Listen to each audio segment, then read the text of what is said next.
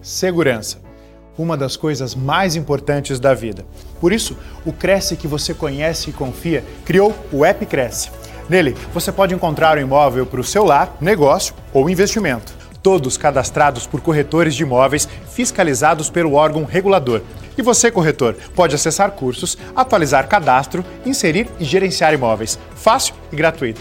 Baixe agora o App Cresce, seu imóvel com segurança na palma da sua mão. Bom dia a todos. Sejam bem-vindos a mais uma live promovida pelo Cresce São Paulo. Estamos ao vivo diariamente com a programação pela TV Cresce, Facebook e YouTube. O tema de hoje é os impactos da morte na locação, com a convidada Tatiane Machado. Tatiane é advogada, pós-graduada em Direito Público pelo INESP, conciliadora e mediadora capacitada de acordo com a Resolução 125 do CNJ, é presidente da Comissão de Direito de Família e Sucessões da OAB São Paulo, na subseção Penha de França.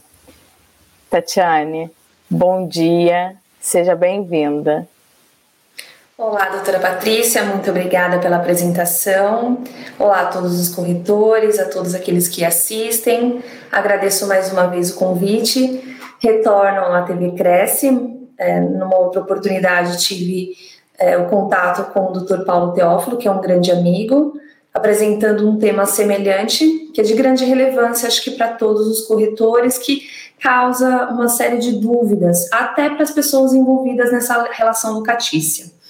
Hoje, meu tema, é, eu pretendo expor três assuntos que são comuns né, a todos nós, sejam é, figurando no contrato como locadores, como locatários ou até mesmo como pessoas intermediárias nessa locação, assim como vocês que assistem, que são colegas corretores. Como a doutora Patrícia mencionou, eu sou advogada, eu atuo na área de direito sucessório, direito de família e civil e também na parte imobiliária. Então, hoje eu trouxe para vocês os principais tópicos que envolvem a morte.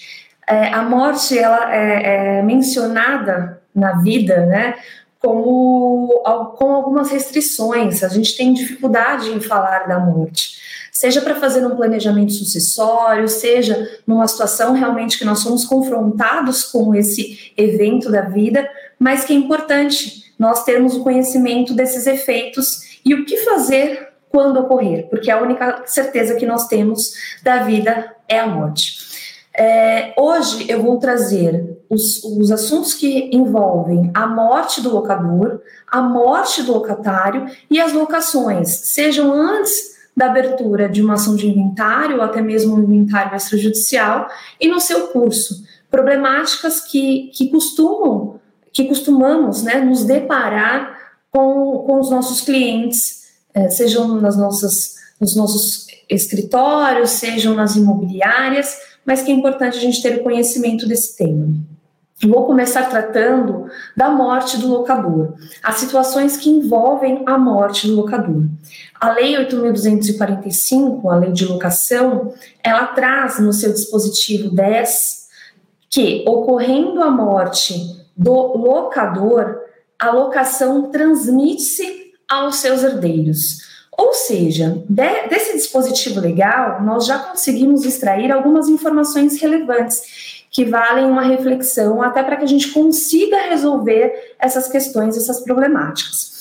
Primeiro, se ocorre com a morte do locador a transmissão dessa locação aos herdeiros do locador, significa que esse contrato de locação ele não se extingue, ao contrário do que alguns imaginam né? Ele não se extingue, ele se transmite a esses herdeiros. E essa transmissão também, esse dispositivo, ele também traz é, a ideia né, de, mais, de mais de um herdeiro, a possibilidade de existência de mais de um herdeiro. E numa situação como essa, ele traz essa informação de que a transmissão vai ser feita a esses herdeiros de forma solidária. O que é essa solidariedade?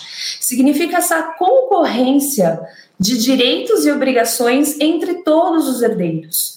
Uma possibilidade eventual de não pagamento por parte do locatário desses aluguéis, significa que esses é, sucessores, né, esses, esses, herdeiros que vão suceder, é, receber essa locação, eles podem, de forma conjunta ou individual, propor, por exemplo, uma ação de despejo.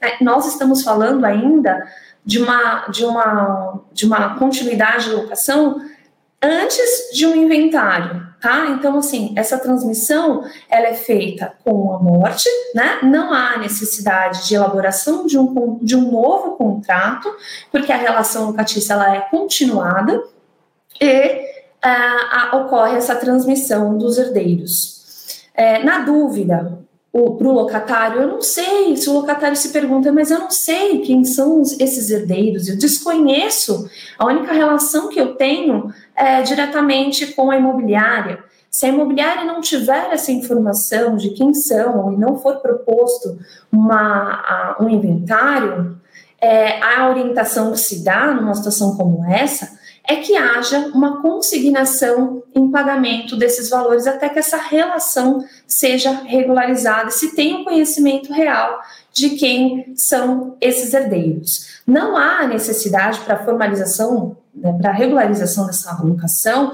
que haja abertura do inventário. Mas, diante, como eu disse, do desconhecimento de quem são esses herdeiros, orienta-se que haja essa consignação. Então, desse primeira, dessa primeira situação que eu mencionei, que é a morte do locador, nós extraímos, como eu disse, as seguintes informações. Primeiro, que a relação não se extingue, o contrato de locação permanece vigorando em todos os seus termos e cláusulas estabelecidas com o locador originário. A segunda é que a transmissão desses direitos, né, direitos decorrentes dessas cláusulas pactuadas e das obrigações de cumprimento estabelecidas nesse instrumento aos herdeiros do locador, tá? E terceira informação relevante, a solidariedade entre esses herdeiros. Como eu disse, eles podem atuar de forma conjunta ou de forma individual. E aí, depois, depois há uma, uma prestação entre eles, mas isso não envolve de forma direta o locatário. Então, esse é o primeiro dispositivo que envolve a morte na lei de locação. O segundo dispositivo trata da lei, ah, perdão, trata da, da morte do locatário, que é o dispositivo seguinte, o artigo 11 da Lei 8.245 de 91. Esse dispositivo, eu vou fazer a leitura para vocês, ele também traz informações que são relevantes, né, que eu que sejam de grande dúvida para todos aqueles que estão inseridos numa relação de locação, porque estamos todos sujeitos, como eu disse, a essa, essa, esse efeito natural da vida, né? Então, o dispositivo 11 é, da Lei 8.245 assim dispõe Morrendo o locatário, ficarão subrogados nos direitos e obrigações, inciso 1, nas locações com finalidade não residencial, o cônjuge sobrevivente ou companheiro e sucessivamente os herdeiros necessários e as pessoas que viviam na dependência econômica do decújo, desde que residentes no imóvel. Inciso 2 nas locações com finalidade não residencial, o espólio e, se for o caso, o cessor do negócio. Vamos lá, vamos estrinchar esse artigo para que a gente possa entender, né, sejam as problemáticas e encontrar as soluções para as questões que nós somos confrontados. É, o inciso, o perdão, o artigo 11 dispõe que, ocorrendo a morte do locatário, ficarão subrogados em seus direitos e aí dispõe algumas pessoas nas duas possibilidades de locação, com finalidade residencial e com finalidade não residencial. Na primeira informação que nós conseguimos extrair, é, é semelhante a que ocorre com o locador, ou seja, se há uma subrogação, ou seja, uma substituição no contrato das pessoas que lá figuram, significa que esse contrato também não se extingue. Ele tem uma continuidade, só que há a substituição das pessoas que lá figuram. Então, no primeiro dispositivo, no, no primeiro inciso, há a previsão de que na alocação residencial serão substituídos nesse contrato de locação, e isso não significa que será feito um novo instrumento, um novo documento, e sim uma substituição é, tácita, né, uma substituição não material, onde não há, como eu disse, a necessidade de uma instrumentalização desse, dessa substituição, serão substituídos o cônjuge sobrevivente ou companheiro, sucessivamente os herdeiros necessários, os ascendentes, os descendentes, o cônjuge já foi mencionado, né, que também é considerado como herdeiro necessário, de acordo com as disposições sucessórias, é, e as pessoas dependentes do decújo que viviam neste é, imóvel juntamente com o falecido. Essa substituição, a gente precisa entender, além como eu disse, de, de não ser necessário a instrumentalização através de um novo contrato, nós precisamos entender que ela não é obrigatória e não é imediata, porque essas pessoas que residem, que residiam com o falecido, eles podem não querer ter essa relação continuada, eles podem querer realmente restituir o imóvel para o locador. Só que é um procedimento que deve ser observado as regras da lei de locação. Ou seja, primeiro, há possibilidade de continuidade dessa relação através da substituição sem a necessidade de formalização de um contrato, de um novo contrato, e sim a continuidade de todos os termos e cláusulas, inclusive é, previsões de, de, num contrato determinado ou com prazo indeterminado, conforme foi estabelecido com o locatário originário, tá? Ou, se não for do interesse a continuidade da relação locatícia, a restituição desse bem ao locador. Ocorre que essa restituição, ela também tem algumas regras a serem observadas. Dentre elas, né, a gente tem uma, uma, questão que é bem problemática, que não há um entendimento pacificado, a questão da multa. Né? Se há ou não a incidência no contrato de locação que ocorre a morte do locatário, no qual as pessoas que têm o direito nessa subrogação de não, não continuarem com essa relação e quererem né, manifestarem interesse na restituição, se há ou não a incidência da multa, da multa em razão da rescisão antecipada. Há entendimentos que prevêem a incidência dessa multa de forma proporcional, assim como a lei também dispõe nesse sentido em outros casos de rescisão, que ela vai ser proporcional ao tempo do término do contrato de locação. E tem outro entendimento que dispõe que uh, há possibilidade de não incidência justamente por tratar-se de uma rescisão é, culposa, né, que não houve não houve intenção realmente de rescindir, sim foi um, um, fato que ocorreu com o locatário, no qual os interessados não têm o interesse na, nessa continuidade. Ocorre que é, também surgem de, dessa morte do locatário questões que envolvem a garantia contratual. Pois, se esse contrato de locação estiver assegurado com uma fiança, o fiador ele precisa também ser informado e manifestar interesse na continuidade da, da garantia deste contrato ou não. E isso é feito através de uma comunicação por escrito dos, do, dessas pessoas que permaneceram no imóvel, né? Ao locador e o locador e o fiador ao locador também, pra, no prazo estabelecido em lei, que são 30 dias, se ele tem interesse nessa continuidade da, de garantir esse contrato, porque ele tem a possibilidade de falar, não, não, não vou ser responsável pelo, pelas questões que envolvem esse contrato, por tratar-se de, de uma garantia personalíssima que se extinguiu em razão do óbito. Aqui nós estamos falando de garantia contratual, nós não estamos falando da extinção do contrato de locação propriamente dito. Então, a, a morte do locatário envolve maiores problemáticas do que a morte do locador, como nós podemos observar, porque prevê, como eu disse, a subrogação de pessoas que talvez não tenham interesse nessa continuidade e também garantia contratual no qual a pessoa que garante não tem talvez o interesse por ser uma garantia personalista tá? É, como eu disse, dessa informação do artigo 11, nós extraímos algumas questões que são é, relevantes trazer à discussão para que a gente possa fazer um planejamento correto né, e ter um plano de ação se eventualmente isso ocorrer.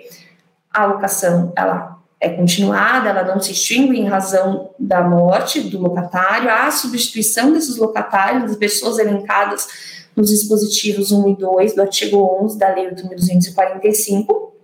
Como eu disse, é necessário a comunicação por escrito do locador deste fato. Então, ocorrendo a morte, é necessário que haja contato com a imobiliária, ou se for uma locação direta, dependendo do que for tratado, ou até mesmo verbal, que é pouco usual, mas acontece, a gente sabe que acontece, é, de, de, de, formalizar realmente é, essa comunicação por escrito, para ficar de forma indiscutível que houve esse conhecimento, e se tem ou não a continuidade dessa relação, ou se vai ocorrer a rescisão em razão do interesse das pessoas que lá permaneceram tá?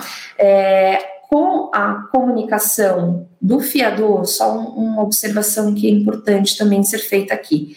Se ocorrer né, a comunicação do fiador, se o contrato for garantido por fiança, se o fiador manifestar o interesse e não ter a continuidade dessa garantia no contrato, ele vai permanecer o prazo de 30 dias, essa comunicação tem que ser feita, tá? Do conhecimento da, da morte por parte do, do, das pessoas que lá permaneceram, que foram subrogadas, e a, o fiador permanecerá responsável por essa é, locação ainda pelo prazo de 120 dias, ok? Que é uma garantia para o locador, né, de não ter o contrato e uma oportunidade também para a parte contrária de oferecer uma outra garantia dentre aquelas que estão estabelecidas de forma expressa na legislação.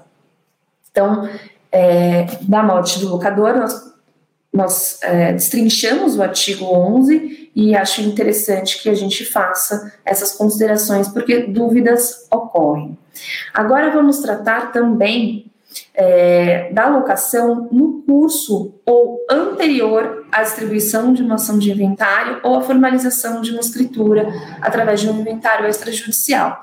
É muito comum hoje nós encontrarmos imóveis que não têm a continuidade registrária regularizada porque os herdeiros não, não conseguem reunir a documentação para registrar de forma é, conforme dispõe a lei, né, que tem que ter uma, uma continuidade registrar, então a pessoa que está na posse do bem não conseguiu registrar o, o documento anterior e assim fica uma sequência de, de transmissão de posse sem a regularização. Então é comum que a gente encontre imóveis nessa situação, como eu disse, seja por falta de pendência de apresentação de documentação ou também pelo custo que é para dar início ao inventário. Né? O, a abertura de um inventário envolve custas processuais, se formação judicial, envolve fixação de honorários do advogado, segue de acordo com a tabela da OAB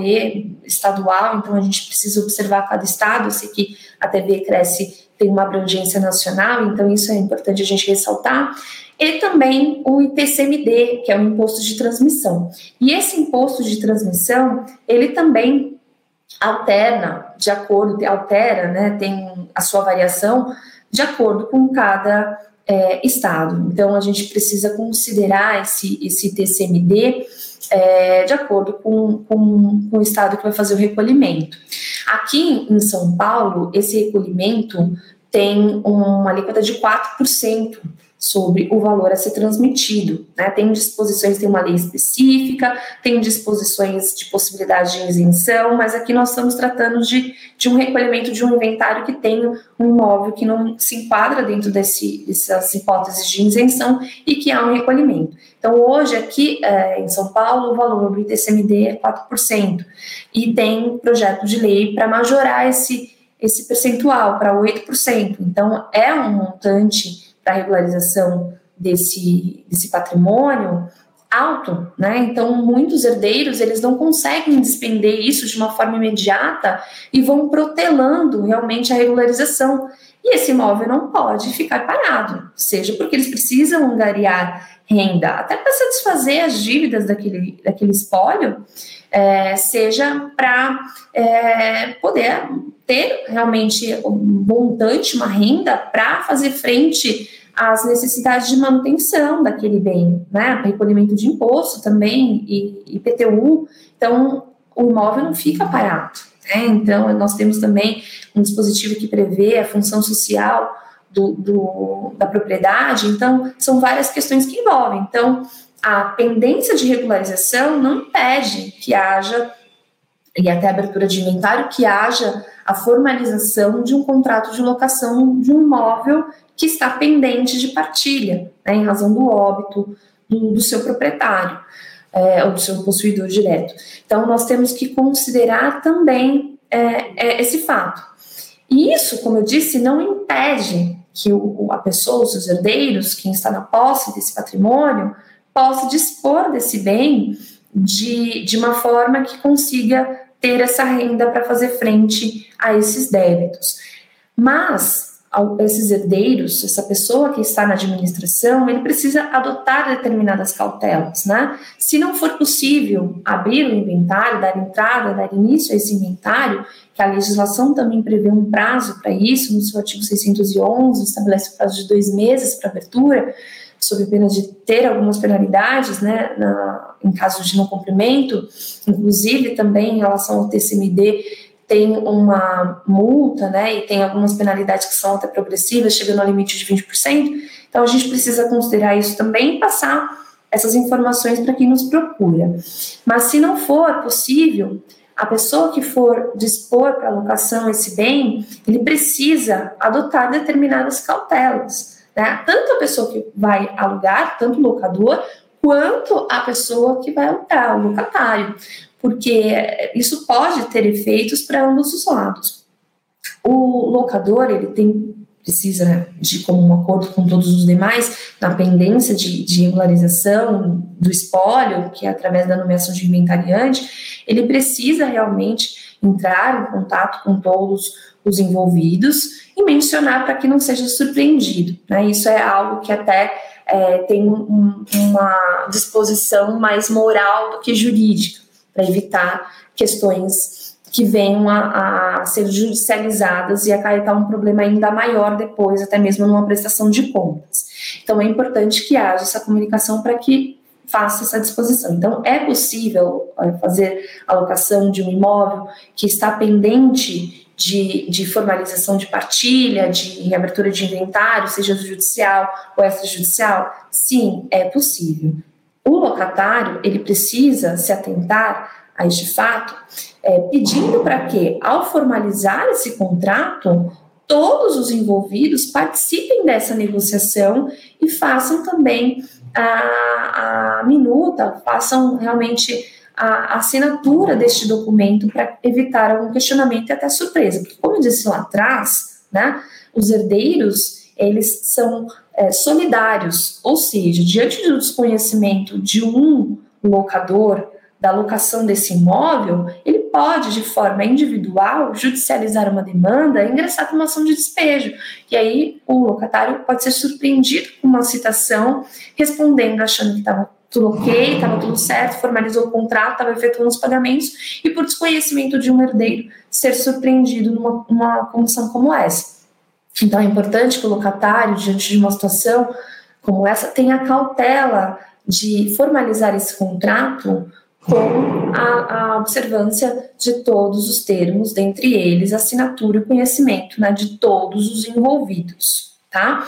Então, como eu disse, é, só para mencionar, para quem não tem o contato direto, com o direito sucessório, que é um direito que tem algumas regras muito específicas e traz também algumas confusões para o nosso dia a dia, principalmente para quem não é da área, é, os herdeiros é, com, com, que constam né, no, no, no direito das sucessões como herdeiros necessários, os ascendentes, os descendentes e o cônjuge, conforme eu mencionei. Então, a gente precisa se atentar a, a essas questões se uh, for formalizar um contrato de um imóvel que está pendente de regularização.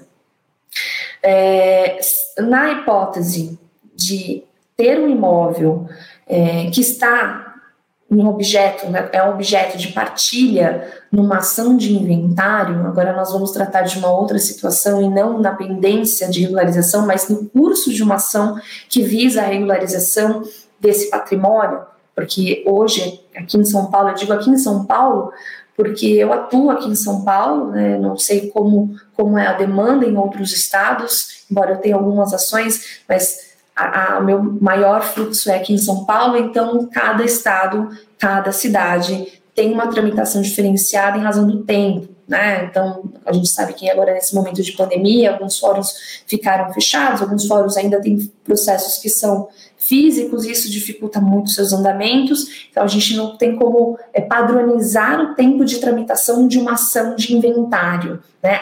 E também nós temos que considerar a complexidade desse inventário, né? porque às vezes o inventário envolve é, incapaz é, envolve questões patrimoniais, como eu disse, que não estão regularizadas, onde se discute realmente a transmissão e, e direitos à posse, e não à propriedade propriamente dita. Então, tem algumas complexidades que a gente não tem como é, analisar de uma forma objetiva. Né? Então, cada caso é um caso, como nós costumamos dizer. Mas, como eu disse, é, isso não impede, no curso de uma demanda judicial, que haja a formalização de um contrato de locação desse bem que é objeto de partilha.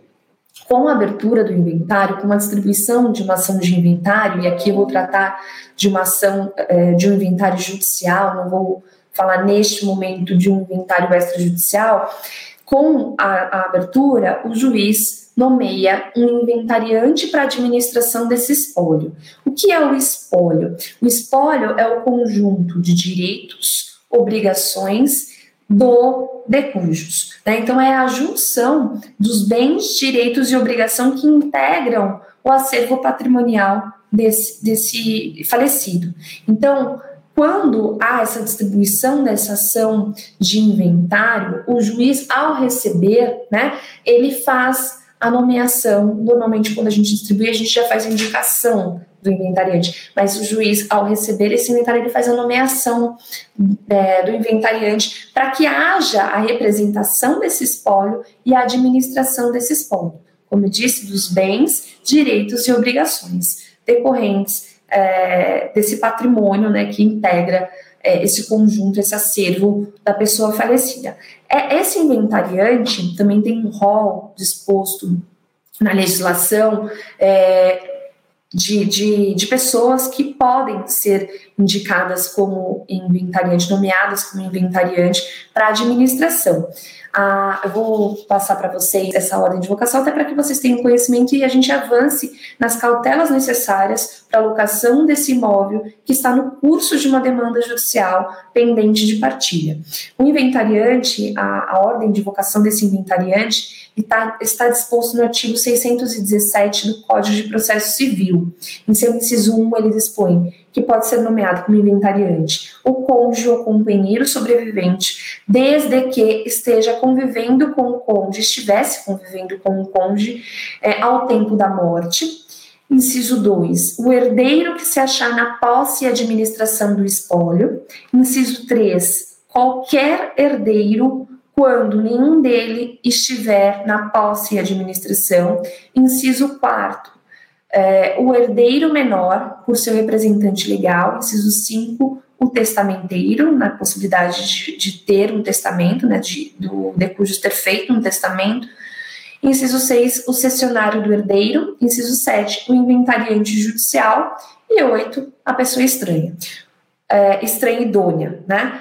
Ou seja, pela ordem de vocação disposta no Código de Processo Civil, a gente percebe que tem uma ordem lógica, né? É, pelo menos deveria ser lógica, não vamos entrar nas questões que envolvem é, cuidados é, e, questões subjetivas, né? Mas há uma ordem lógica, né? Se, se o, cujos o falecido era casado, a pessoa que, que estava com ele, né, que era casada com ele, o cônjuge ou companheiro, numa hipótese de união estável, ele tem essa possibilidade de ser nomeado inventariante para que haja essa administração, porque pressupõe que, pelo convívio, ele vai ter melhores condições de ter conhecimento de todo o acervo, de todos os bens, de todos os direitos e de todas as obrigações, porque o espólio não é composto só de ativo, ele também pode ter passivo, né? Então, ele pressupõe que ele vai ter esse conhecimento para trazer as informações necessárias para que o inventário siga de uma forma que melhor é, conduza para a conclusão, que é realmente a formalização e expedição no formal de partilha.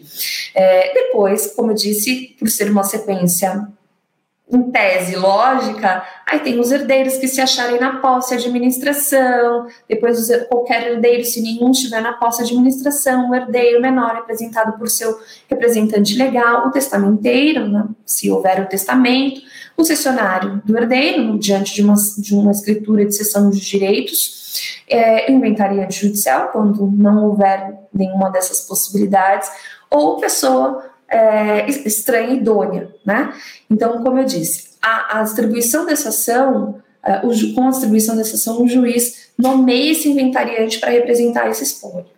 Por que eu estou dando enfoque a essa nomeação do inventariante? Porque diante de uma, de um, da celebração de um contrato de locação, esse inventariante vai ser o responsável por essa formalização e administração e repasse a, ao espólio desses rendimentos, para que não haja nenhum problema na hora de se efetivar a partilha.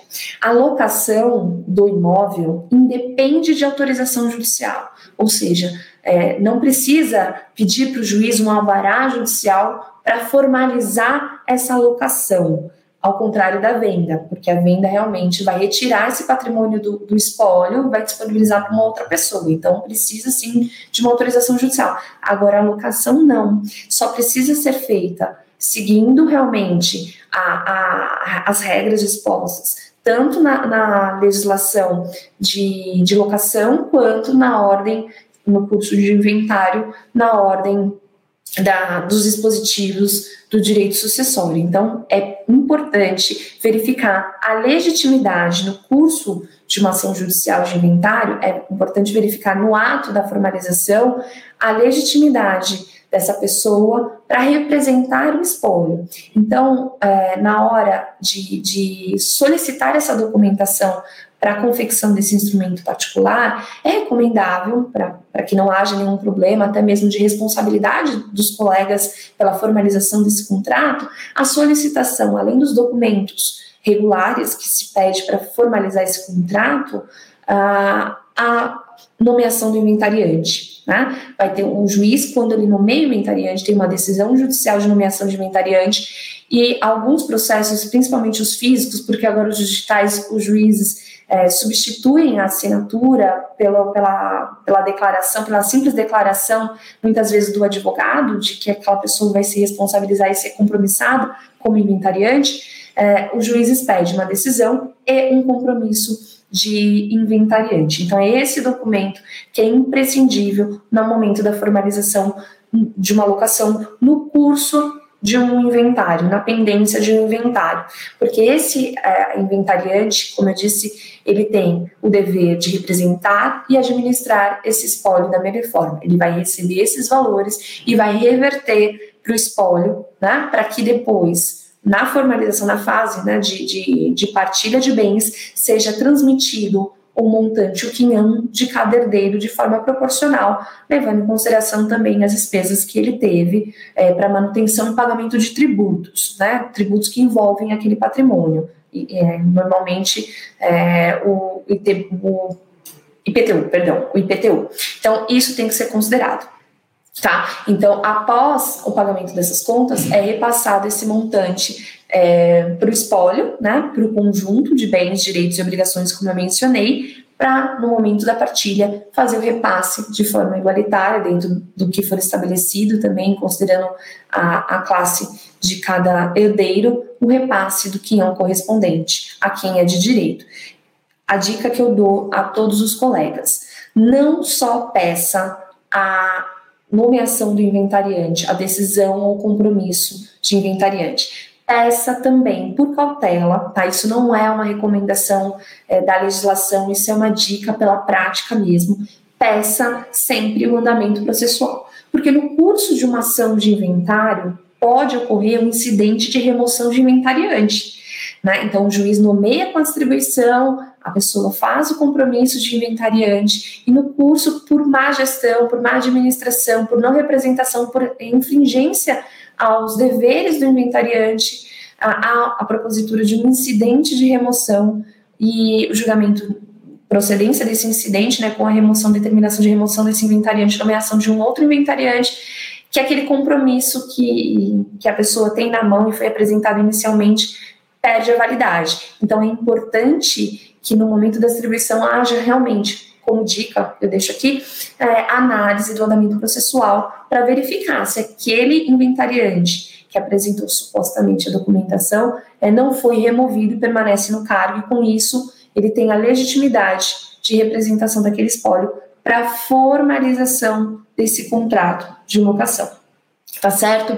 É, na pendência de inventário, se não houver a possibilidade, como eu disse lá atrás, se não houver, seja por falta de documentação, seja por não ter recursos para fazer frente às despesas desse inventário, regularização desse bem, é, é indicado ou que os herdeiros, né, nomeiem alguém para administrar uma imobiliária que vai fazer realmente esse repasse da forma é, correta, seguindo a ordem de vocação hereditária, ou abram, abra-se uma conta é, com essa finalidade de recebimento desses aluguéis para posteriormente é, ter essa partilha e nenhum problema com relação a valores, porque se, se deposita na conta de um herdeiro, o herdeiro não faz uma administração, depois lá na frente ele vai ter problemas na hora de fazer essa prestação de contas. Então, na pendência de inventário, a recomendação é, é que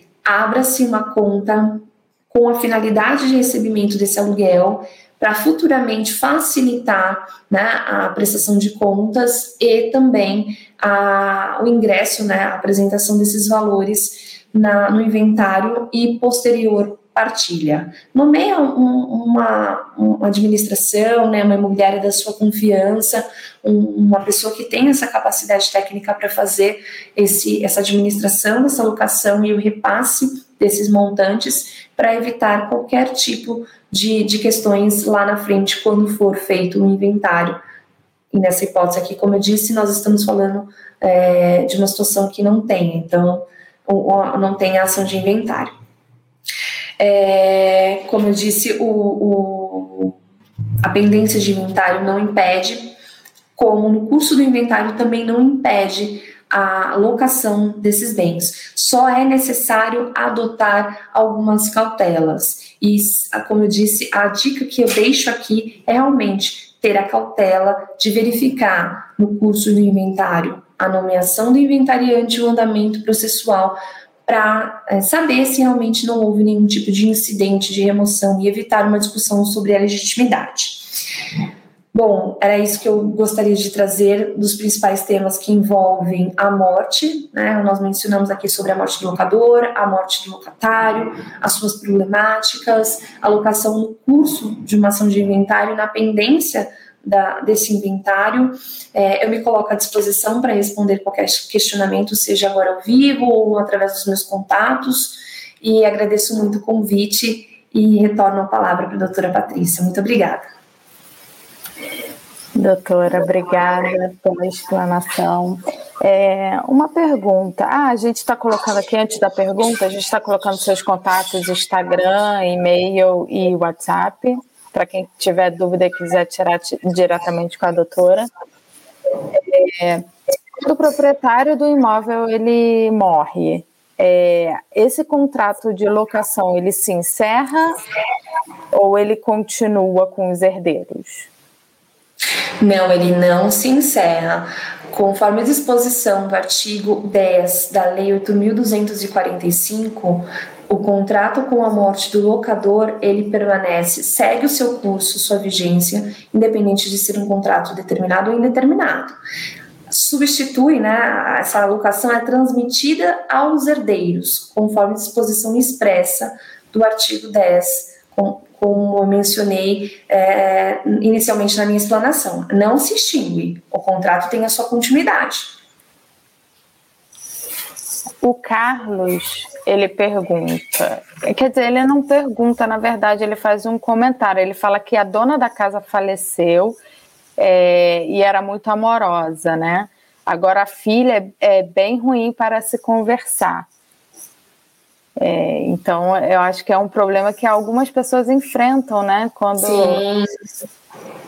Exatamente, é uma situação bem complicada. Aí entra nas questões que foram expostas na, na hipótese de morte do locatário, né? Pelo que eu entendi, ele optou pela continuidade da relação, porque ele teria a opção, por não ser o locatário originário, de ter a continuidade, porque o contrato não é extinto de forma automática, é facultativa a sua permanência, é, e agora ele está tendo é, questões conflituosas com a pessoa que foi substituída, né, que recebeu esses direitos de continuidade na relação locatícia. É complicado. É, eu queria lembrar todo mundo também que no próximo dia 7 de julho, todos os inscritos habilitados devem votar para eleger o Conselho Pleno, que estará à frente do Cresce São Paulo, que é o Conselho Regional de Corretores de Imóveis, do triênio de 2022 a 2024. Não se esqueça de exercer o direito e o dever de voto. Para maiores informações, consulte o site www.votacresce.com.br e conheça as regras da eleição. Doutora, eu vou passar a palavra para você é, antes é, da gente encerrar e eu agradeço muito a sua participação. Agradeço em nome de toda a diretoria do Cresce, em especial do presidente, senhor Viana, e agradeço a todos que nos assistiram também. Eu passo para a doutora a fazer as últimas considerações. Obrigada, doutora Patrícia, pela condução.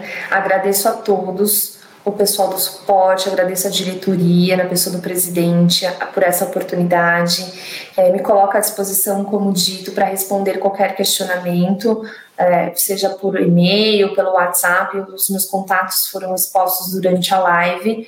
Me coloco à disposição desde já e espero revê-los em breve em mais uma live aqui no, na TV Cresce. Muito obrigada.